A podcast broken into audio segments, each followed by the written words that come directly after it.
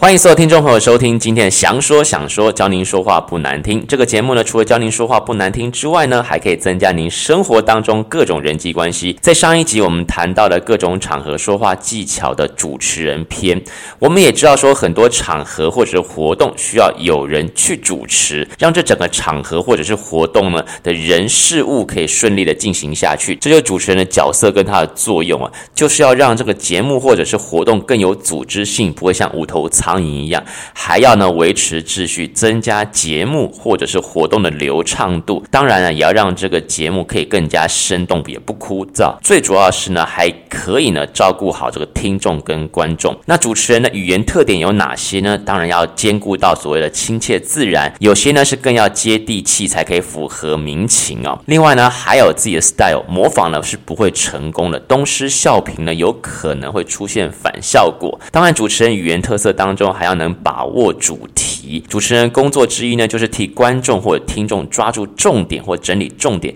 要在很短的时间之内将这个重点很简洁明白的告诉群众。同时，我们也知道说，主持人的语言当中要反应够快，反应不够快呢，就没有办法掌握全场的这个状况了。最重要的主持人语言表达上面，就是要让大家听得清楚。听得明白，所以在声音的艺术上面，大家也要兼顾到了，包括像是呢，用声音的艺术，声音太尖或太高或太过低沉都不适合。那为什么你会觉得大部分的主持人的口条都很好，或者讲话容易清楚、容易明白呢？诶，包括他在说话的时候有这个停顿的技巧、重音的表达跟节奏的运用，外加这个词汇量呢，也是要相当的丰富才行，即兴的发挥，出口成章。要呢，主持人平时多读、多听、多看、多记，累积一些文学语言和这个群众词汇的话呢，需要用到时，自然可以信手拈来，恰到好处啊。那至于无声的语言艺术又包括哪些呢？包括肢体动作啦、眼神的运用、手势的运用，还有表情动作等等啊。这些呢，其实都是帮主持人在主持活动或节目时有一个很大的加分作用。最重要的呢，这个是主持人主持风格跟这个临场的应对的技巧，当然你要引发大家兴趣嘛，制造气氛，还要把握这个节奏。所以呢，好的开场，其实你这场主持工作就已经成功了一半了。准备好的开场白，开场白有两项任务，一个呢就是建立呢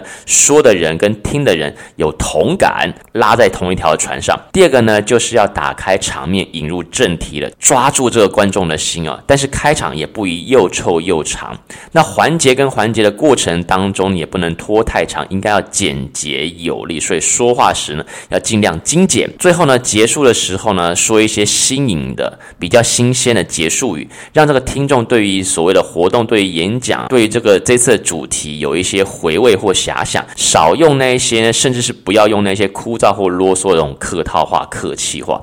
当然，你一定要知道说，你今天主持的这个活动或者是所谓的节目啊，它的这个性质是什么？所以主持人的角色定位非常重要。你是一个这个新闻性节目的主持人，还是综艺性的这个节目主持人，还是活动会议的主持人，甚至你是辩论会还是网红方面的主持人，这些呢角色扮演都不一样。所以知道定位之后呢，就能够清楚自己所展现的风格跟调性，以及所扮演的角色，所说的话，用的字也可以随之调整啊。这是上个星期帮大家稍微复习一下的节目内容啊，那应该大家都会有一些收获。如果说你还没有听过前几集的节目呢，回头呢去听一下前面几集精彩这个节目，同时要提醒大家，这个节目的官方网站就是 triple w 打 j dreamcatcher 点 com triple w 打 j d r e a m c a t c h e r 点 com。节目页面上面呢有咖啡图像，点击咖啡图像买几杯咖啡，就是对这个节目想说享说最好的认证跟支持了。那我也会将让这个十几年的主持经验跟说话经验和这个技巧呢，和大家继续分享下去，让您说话更有魅力，更好听。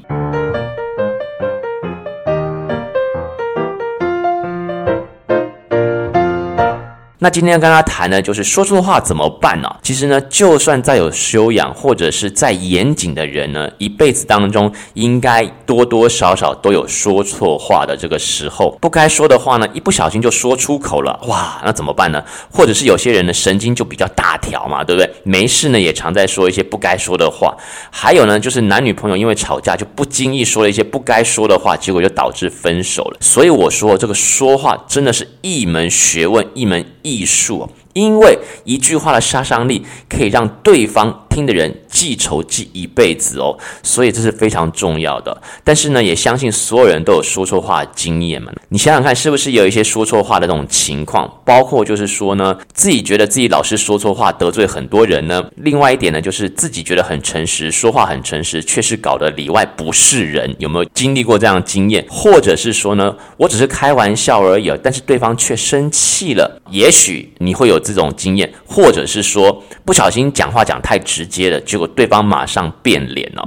如果说你有上述我刚才讲的这些问题呢，你都有过这样的经验的话，那真的非常替你担心，就是说你的人际关系可能会受到很大的影响哦。那为什么会常常说错话呢？其实有几个原因哦。第一个呢，就是哎呀，你这个没有将心比心、换位思考嘛，对不对？你这个换换个角度想。第二个呢，就是太自我为中心了，心中没有办法留下别人。再来呢，就是开口前就是不经大脑，有这几个这样的因素。那跟大家稍微来分析一下，没有将心比心呢，其实就在讲哦，常常别人在问问题的时候，我们都会很快的或很直接的回答别人的问题，这往往是说错话的开始哦。那为什么会这么说呢？因为我们都没有先去了解对方是在什么样的前提之下，他会问出这样的一个问题。所以简单来说，我们就要去思考他为什么要问这个问题，然后呢，尽可能的。给他对他来说是一个实用的回回答哦。另外，你再想想，他的问题真的跟你的认知是一样的吗？人跟人之间有时候就会有认知上的错误。那认知上的错误说出来的话，就很容易会得罪对方，造成不必要的误会。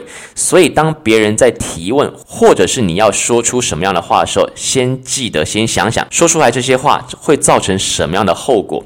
是会让对方不开心吗？还是会伤害到对方呢？还是会造成误会呢？那如果角色互换的话，我听了这些话，是不是也会不开开心？还是我会很难过呢？如果不确定会不会伤害到对方的话，那建议你真的可以稍微停顿一下，再多想几分钟，或再多问一些资讯，以防发生错误，造成对方的不愉快或误会。比方说啊，你看看这个上司就臭骂你啊，你会不会吃饭啊？连你这种没有用的人，公司都采用了，我们的人事部也太没有用了吧？怎么连这个都不会呢？三岁小孩都做比你好。这位上司呢，骂了对方之后呢，也也得罪到人事部哦，所以呢，回过头想，如果你自己都不能接受别人这样对你说的话，那当然别人也不能接受你这样对他说了，对不对？所以这是一个小动作，可以帮你免去很多的麻烦。